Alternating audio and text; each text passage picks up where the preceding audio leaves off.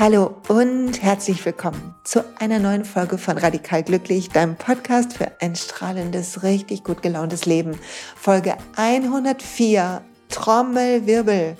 Einer der für mich wichtigsten Lehrerinnen ist heute im Podcast zu Gast. Wir unterhalten uns auf Englisch. Achtung, ich sage einen Satz für englische Zuhörer.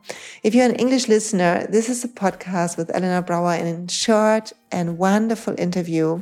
Take your time. Skip the German introductory part I'm doing after this sentence and enjoy the interview. Okay, ihr Lieben, das Interview ist auf Englisch. Aber ich lade euch eines, euch, auch wenn euer Englisch wackelig ist, reinzuziehen. Ich habe erstmal so Spaß gehabt, sie überhaupt im Interview zu haben und sie hat so eine wunderbar ruhige, schöne Sprache und Stimmung und ich glaube, es schwappt zu einem rüber, wenn man es hört. Und ich übersetze die wichtigsten Sachen für euch im Blogpost. Also ich habe mir ein paar Stichworte gemacht und da schreibe ich einen Text zu. Nachher, wenn ich das hier fertig geschrieben habe, äh, gesprochen habe und dann könnt ihr das dann nachlesen, wenn irgendwas irgendwie unklar war. Elena begleitet mich schon eine ganze Weile. Sie ist Yogalehrerin und darüber habe ich sie quasi auch gefunden. Ich liebe ihr Buch Kunst der Aufmerksamkeit, was vor vielen Jahren schon kam. Das habe ich auf Deutsch und ich finde es wirklich, wirklich gut. Ich liebe das passende Deck dazu. Die Karten habe ich. Eine der Karten hängt hier, ist meine Mutkarte für 2021 im Blogpost. Siehst du ein Bild dazu. Und ich habe mich entschieden, im letzten Jahr nochmal einen Kurs von ihr zu machen. Sie hat einen Kurs Simplify, den hatte ich schon und den mache ich gerade nochmal. Das ist das Schöne an Online-Kursen, übrigens auch an denen von mir, eine kleine Erinnerung mal, dass man die immer wieder machen kann. Und es hat mich nochmal anders erwischt. Ist immer so manchmal, ne? Man liest ein Buch nochmal und plötzlich erwischt es einen richtig. Man macht einen Kurs nochmal, es erwischt einen richtig. Und dieses, wir haben am Anfang des Jahres schon eine Folge dazu gehabt. Der Kurs heißt Simplify, der wird irgendwann im Laufe des Jahres jetzt nochmal von ihr aufgelegt, sodass, wenn ihr eine Chance haben wollt, da bestimmt auch dabei sein könnt. Aber es ist der Satz her, ähm, sieh deine Arbeit als deine Kunst und das hat mich sehr berührt und da bin ich noch dabei. Und darüber sprechen wir unter anderem. Wir sprechen aber auch über ätherische Öle. Wir sprechen auch darüber, wie wir uns nähren können, welche täglichen Rituale sie hat.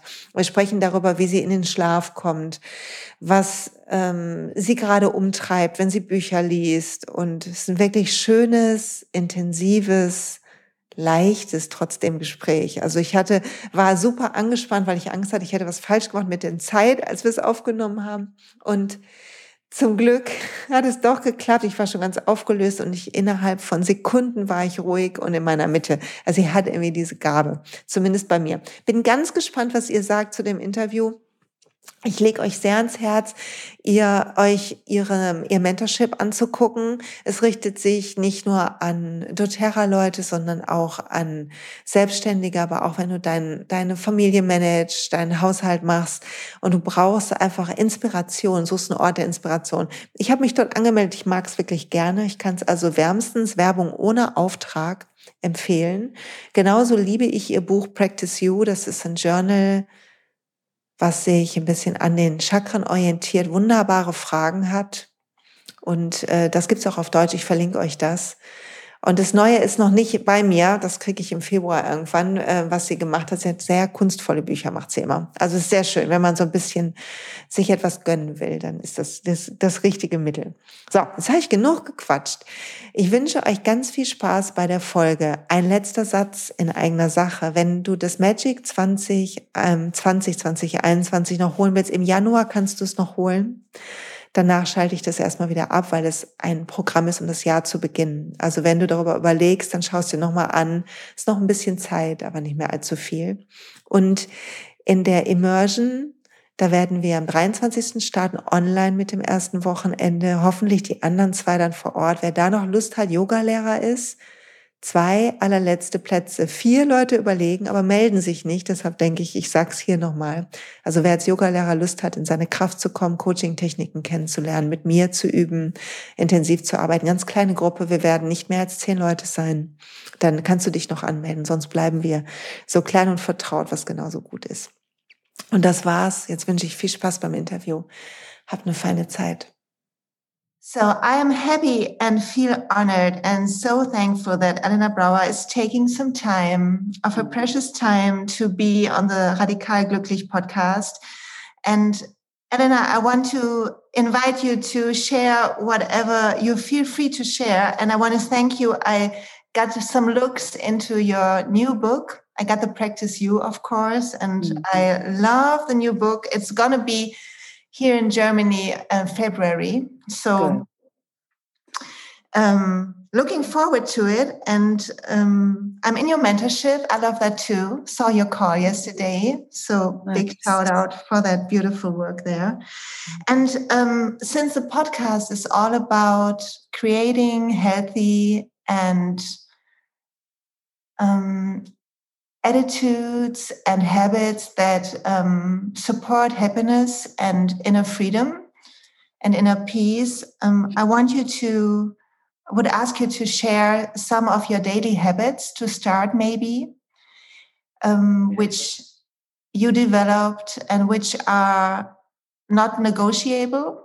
I think mm-hmm. that's the mm-hmm. right word. Yeah, for sure, not negotiable. Exactly. exactly. So, if you like so, to, that would be great. I think the best way to start is if you are listening to this and you are feeling like you're not doing enough and you're not doing it right, I just want to say, first of all, that you're fine. And if you have the time and the inclination to listen to this, to the two of us talk, you are among very few people who have chosen to learn and take care of yourself. So stop being hard on yourself and start giving yourself empathy at every turn, every moment. Give yourself empathy. And when you concentrate your energy into giving yourself empathy, and, and that really means just being there for yourself, accepting what is, then the choices that you make from that place and the attitudes that you host from that place uh, will automatically be the ones that feel the most nourishing and nurturing to you. So, in terms of concrete habits, practices, I wake up in the morning, the first thing I do is, you know, scrape my tongue and swish with my coconut oil and clove and cinnamon and basil on my back, on my kidneys, uh, face oil with some frankincense or some geranium or some ylang ylang, some chamomile. And then I go and sit for meditation. And sometimes that sitting happens in the sauna, and sometimes it happens on the chair in my bedroom, sometimes it happens on the floor. But that always happens, always, always happens. That time for me, you know, I get up at least two hours before I'm due to present or give any presentations, uh, meet with anyone, those two hours are very, very important to me. And I think they are the reason for my creativity. Uh, always, I find myself really falling in love with the world as broken as it sometimes seems. I find mm-hmm. myself falling in love with what is, yeah. as broken as it sometimes seems. Um, and after the sitting, I usually will move around. I might go for a run outside. Uh, sometimes, if it's too cold, I'll jump on the trampoline. I, I saw that you have one there, so yeah. And I yeah, I feel like I feel like those few things are probably the most important. Um, I do always before I move. I, I might as well add this that I heat up some water while I'm heating the water, I'll do some green powder and some water. And then into the warm water, I'll put a drop of wild orange or a drop of lemon uh, oil and just sip it throughout the morning, throughout my first meeting or two. And all of these little things make uh, make the day feel sacred and feel uh, planned and and organized for me in a way that feels really nourishing. Yeah. Yeah. Um, of course, I um, observed your uh, your journey as as well as I could over the past years, and how what were were the major if, if it can be named major step, but the major step or shifts to be more kind towards yourself and more patient What helped Well, most? I, I feel like there was a moment, the moment that I decided uh, it was six six and a half years ago or so to stop using drugs and alcohol, mostly drugs, but stop using anything to alter my state. And it wasn't it wasn't easy to take that out of my life. I had it basically every day. I was Mhm. smoking marijuana or smoking cigarettes or you know doing doing something that wasn't helpful to me, but I thought I couldn't live without it and I thought I wasn't as cool or funny or smart or anything without it.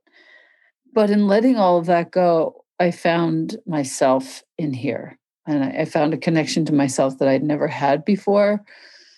Oh, and I just started to really appreciate all of the the sweetness, uh, all even the misunderstandings that I was hosting in myself. I started to appreciate them so much, and ever since then, I, I feel like I have myself back. You, you- have you ever had a friend who uh, had a similar experience where they were addicted to something and then they got sober, and you feel like you got your friend back? Mm. I, I feel like I got myself back. Oh, that's beautiful. Yeah. That's really beautiful. So, um, you are sober since six years, you said? Six years and a few months now. Wow, that's really cool. I've I've quit drinking alcohol two years ago Good. April, and it was a really hard first year. I've never I never never would have thought that it would be hard for me. Yeah. It really was tough to all the insecurities popped up and um, yeah.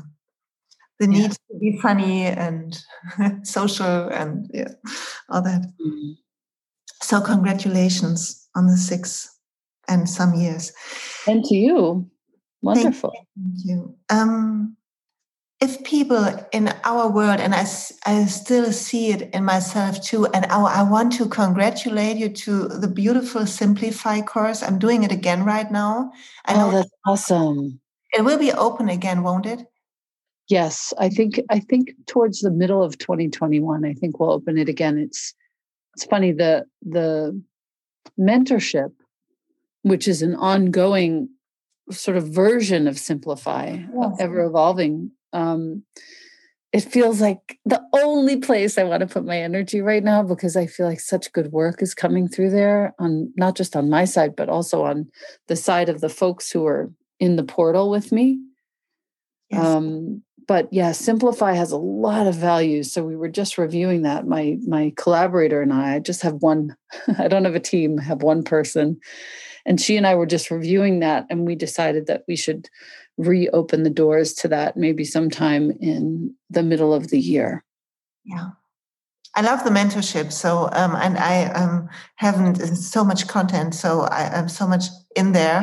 I, Yeah. I just saw some uh, tiny bit until now. Perfect. But I love Simplify because it uh, you are on my 21 vision board because it says Mm, and your work as your art. yes. And um, That really shifted me. And so maybe you want to say something about that sentence, which is so profound.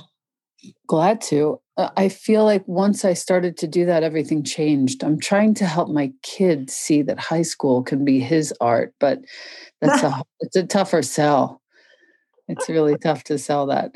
Um, I feel like if all of us, let's just speak to our listener for a second. If you can start to look at the work that you do, whether you're uh, a medical doctor or an attorney or uh, a business owner, a teacher of anything, a healer, your work and the way that you do it from the email exchanges that you have, the website that you put forth, the actual work that you actually do, all of it can be a form of your art.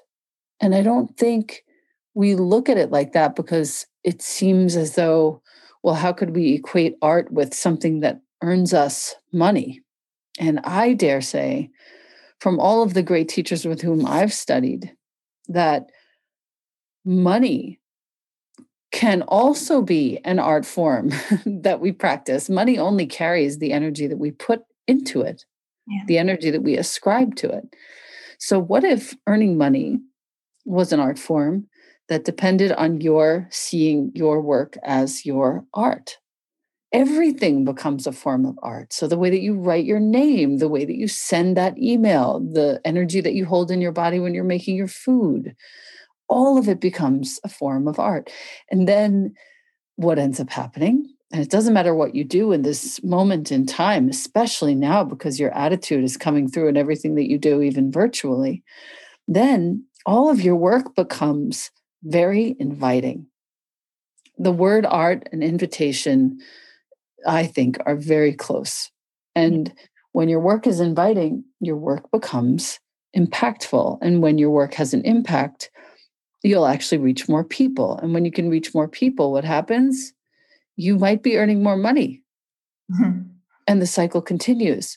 So I, I don't know, there isn't really a way to quantify it physically. It's really just to concentrate all of your energy on making the smallest actions art. Yeah. Hmm. And what I thought while you were talking is that we can't, that it's only possible if we do things with our whole energy and with our, like, being present. Mm. And that presence is always, um, is only possible when you're not in a rush, in a hurry. Yes.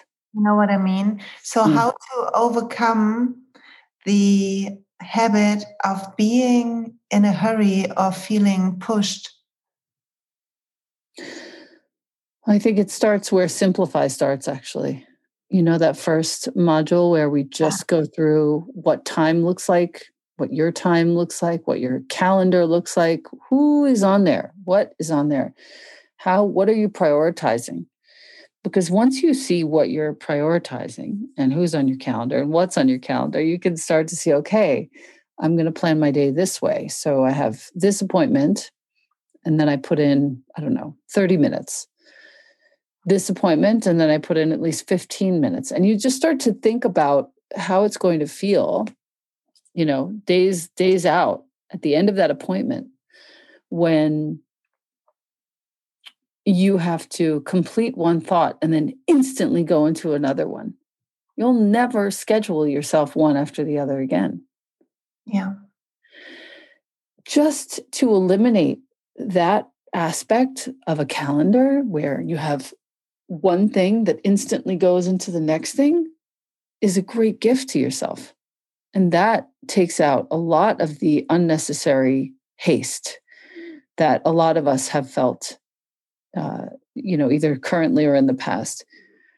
And, you know, ultimately, yes, you're going to, you know, make choices that make you feel days later like you've overscheduled yourself. Sure, it'll still happen to me too, but much less frequently.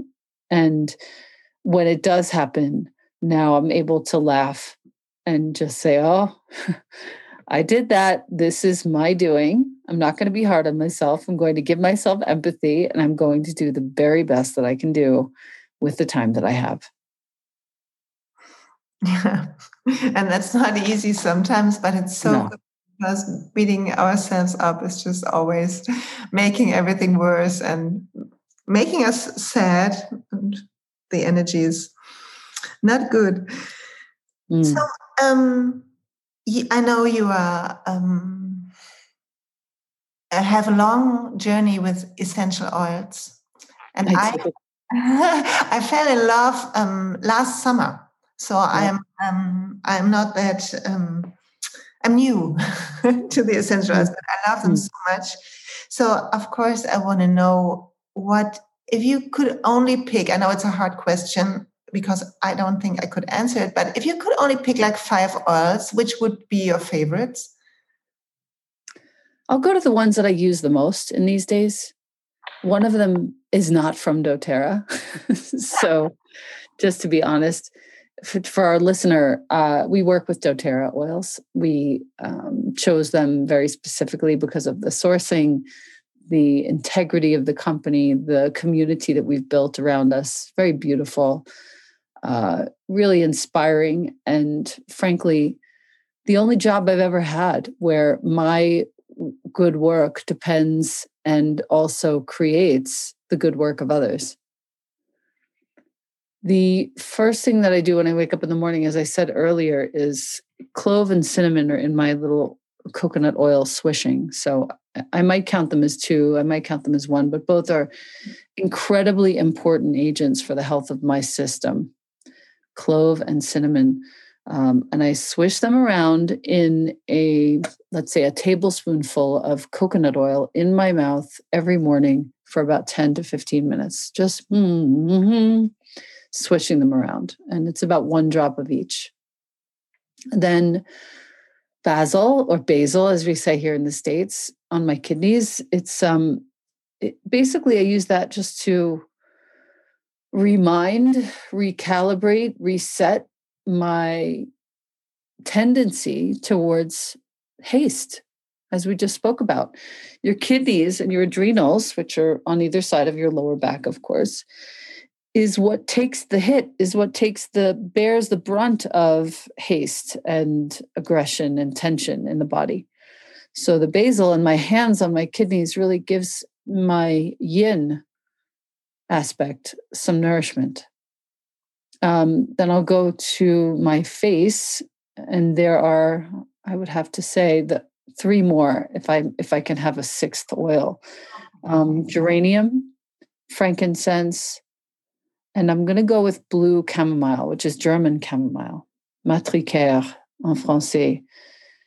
I find this to be one of the most healing uh, I have, and I'm begging doTERRA to make it. So hopefully that will happen soon. We have blue tansy, which I also use interchangeably with blue chamomile.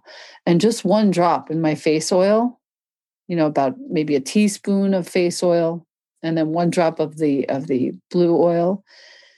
Oh, it just is so um, soothing for my skin and I interchange that with the, the geranium or the frankincense. That's a fantastic way to start the day. If I could add two more, I would say I always put wild orange into a large pitcher of cold or cool water, not necessarily cold, but room temperature or cool water. And then I always put a drop of lemon oil into warm water in the morning.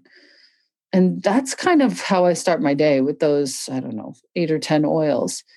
It's the loveliest thing because it's it's not it doesn't feel luxurious. It feels like okay this is how the day begins. I'm mm-hmm. taking care of myself in these few ways handful of ways. None of it takes more than a few minutes. And the oils take these very potent quantities of, of plants and offer them into the body in the form of one drop very efficiently and efficaciously to support all the systems of the body.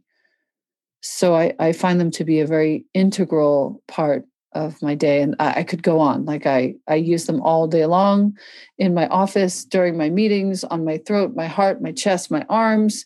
I don't use a lot. I use them consistently. So it's not about quantity, it's about frequency for me and the frequency of the use, the consistency of the use is what generates in me what I will call just a, a, a, a low grade, always present contentment yeah. with what is, yeah. a, a willingness to be with what is, even when it gets really challenging at times. Do you have a favorite night routine too with oils or without oils, maybe you would like to share? Oh, for sure. When I get close to the bed, um, I'll turn on the diffuser with some serenity in it, keep it very simple. Maybe some vetiver as well. On my feet, I have a selection next to my bed. I have a jasmine roller, I have a bottle of vetiver, I have that bottle of serenity, and I have a bottle of Roman chamomile. which has the white label. Mm-hmm. And I will alternate those on my feet. So, first thing, I'll put some moisturizer or some oil, body oil on my feet, on the soles of my feet. And then I'll put either one or all three, one drop of each, onto my feet. The Jasmine Vetiver Serenity is insanely beautiful. Jasmine Roman Chamomile, stunning. All four of them together is just great as well. And then I put my socks on. And I'll leave the socks on for a little while just so that everything goes and sort of bakes into the soles of my feet, which then is transmitted throughout my body. Super calming. I'll turn the lights down. There's no phone in the bed. I'll get a book and I'll read for a little while until I get sleepy. And it's the nicest. Yeah, it's, it sounds beautiful. About reading. So, mm. um, of course, as I said, I love your practice you journal. I keep coming back and I keep um, second time now reading old answers and seeing where I'm now. It's oh. really nice. It's like three years ago I bought it. That's sweet. And it's um, it's kind of like seeing shifts and seeing what is constant, um, constant, uh, and it's that's beautiful, and I love it. But I also love to read some books like um, Tao Te Ching or something like that. So, what is um, on your night night thing? I don't know the night table right now. Yeah, we say night night table or nightstand. Um, Roshi Joan Halifax wrote a book called Standing at the Edge. And that is what I'm very slowly rationing to myself right now. And I'm studying with her this month on the uh, koan, the Mu koan. So mm-hmm. I'm also reading on that. I have a couple different books about it, The Gateless Gate. And um, it's very, it's both totally perplexing and completely freeing this particular koan. It's a K O A N, and it's a basically a phrase or a saying or an aphorism would be mm-hmm. the best way I would describe it, where you're challenged to bring this aphorism or this phrase into your body and you're challenged to live the meaning of it. And in this particular case, the entire, um, all the wisdom is condensed into one phrase. And to try and figure it out, can't really do that. You know, there you're not meant to ascribe a concept to it. You can try and um, embody it, so it's a, just a complete freedom where everything around you sort of collapses mm-hmm. and you're emancipated and so is anyone else who's who's willing to go here. And it's sort of like there's nothing. There's everything and there's nothing. And there's nothing and everything and there's everything and nothing. That's the best way that I can describe it. And to to reach this um, body of work you know, I resisted Zen for the forever. I thought, oh no, no, no, it's all about Tantra.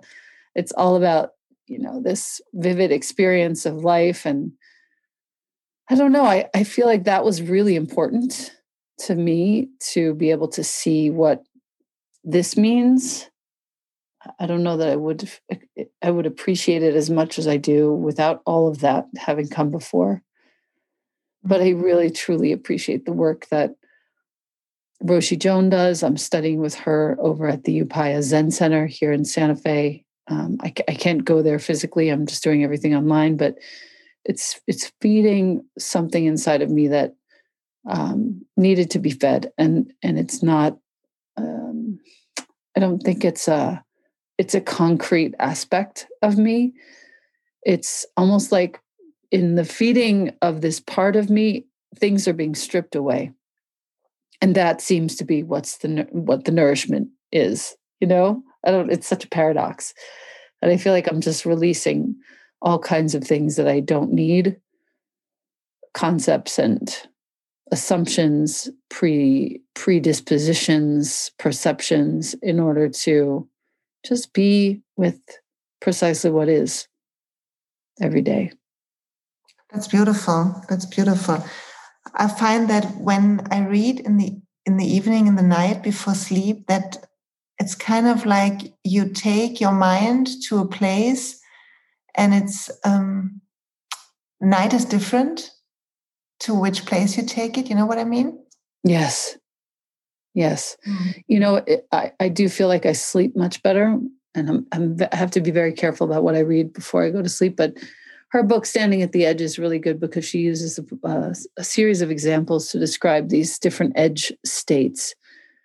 Yeah, the edge states are things like altruism, empathy, and to show how you can go either not far enough or way too far, or you can stand at the edge.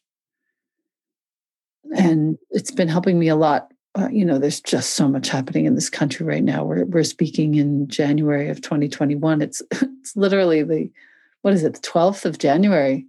Yeah. And it's like it, we've had four years already in these 12 days in this country.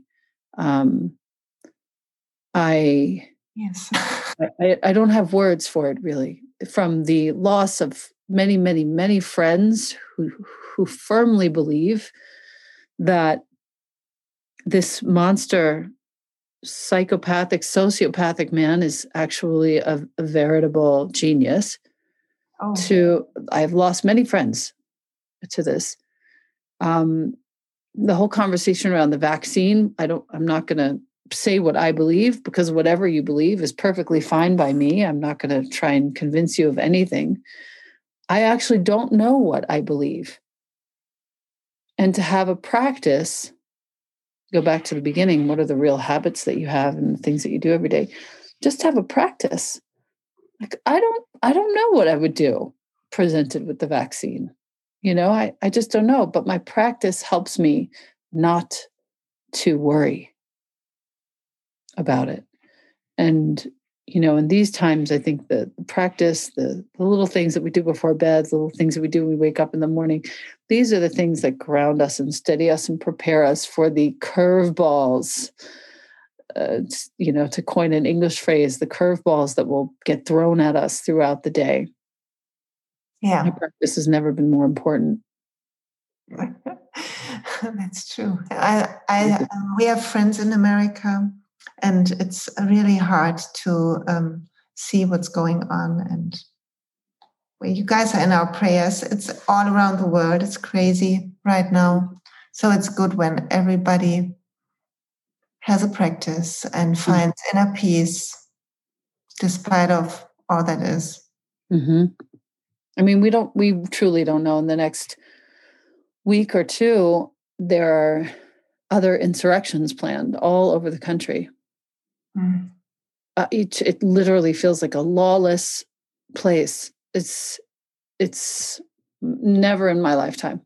And somehow my mother, rest her soul, was born just after the uh, Second World War, 1946. And then she died five years ago in 2016. She made it without any of this. Mm. She made it without any of this. You know, she lived through a couple of real dips in the economy, but this is unreal. Yeah. It's unreal. Yeah. It's unreal. That's true. That's true. So you you are in our prayers. Hopefully. Thank you. We need it. yeah, will go well. So my time is almost gone, and I don't want to get you in a hurry for your next appointment. I appreciate that so much. Thank you. Thank you for taking your time. Is there? I have a quote which I saw in the Art of Attention book, which I really love. I marked it years ago. The book is really old um, started my journey as a journey as a yoga teacher with it. And it says, living is giving and giving is living. And um, I feel that you are giving a lot. So I want to thank you for that. And maybe there's another sentence which resonates a lot in you right now. If you want to close up with a sentence or two, feel free, whatever you want to say. Well, I just did my morning writing and it turned out to be a poem that will go into the next book. So after Being You comes out this month, this year, there's going to be another book. I think it's going to be called Nurturing You. I don't know. But I it's all poems with prompts. I've been writing poetry since I was a little girl. And so I've been saving everything and now I'm putting it into a book. But what I wrote this morning, I really love. And I was trying to encapsulate the concept that I was just explaining to you this concept of, of mu, which is nothing and everything and no and yes. And anyway, this is what came. The circle that Shunryu Suzuki Roshi drew when his dear acolyte asked if he'd see him again after his after he died. The dark of the morning, when even the birds are still tucked away at the edge of the forest, when it feels like I'm trespassing on God's land. The kiss that turns into Jonah's face, mashing into my eye socket like a distracted puppy the wind howling through the piñons and junipers as the storm rolls in. The last breath my mama took with my cheek on her belly, my sister and father near her face. The gentle crunching sound of pine cones and branches underfoot as I walk alone under a purpling late day sky the moment my beloved catches my eye in the kitchen asking about dinner when the inexplicable gratitude rises up in the center of both of us like water in a tree. The moment dinner ends and the night of quiet is ahead of us and the deliberation over how to spend it. The heavy, slow swoosh of the sliding door opening, heading out to listen, smell, and feel the night forest breathing.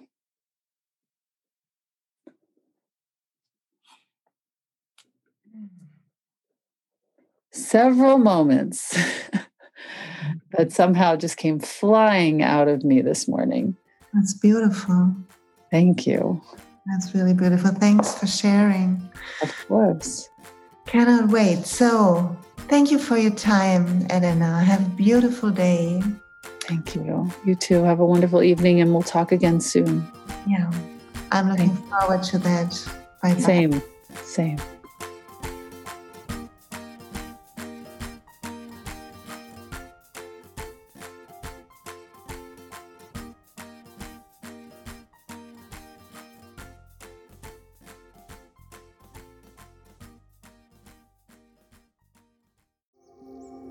Und pst, es gibt einen neuen Podcast von mir, der ursprünglich auf einer von mir geschaffenen Kursplattform nur zur Verfügung gestellt wurde. Er heißt Zurück zur Natur und ich beschreibe darin, wie ich ätherische Öle und Supplements nutze und was ich den Leuten, die das mit mir entdecken, rate. Wenn du also Lust hast, auf diesem Weg auch mir ein bisschen zuzuhören, dann findest du zurück zur Natur überall da, wo du auch diesen Podcast findest. Viel Spaß beim Zuhören.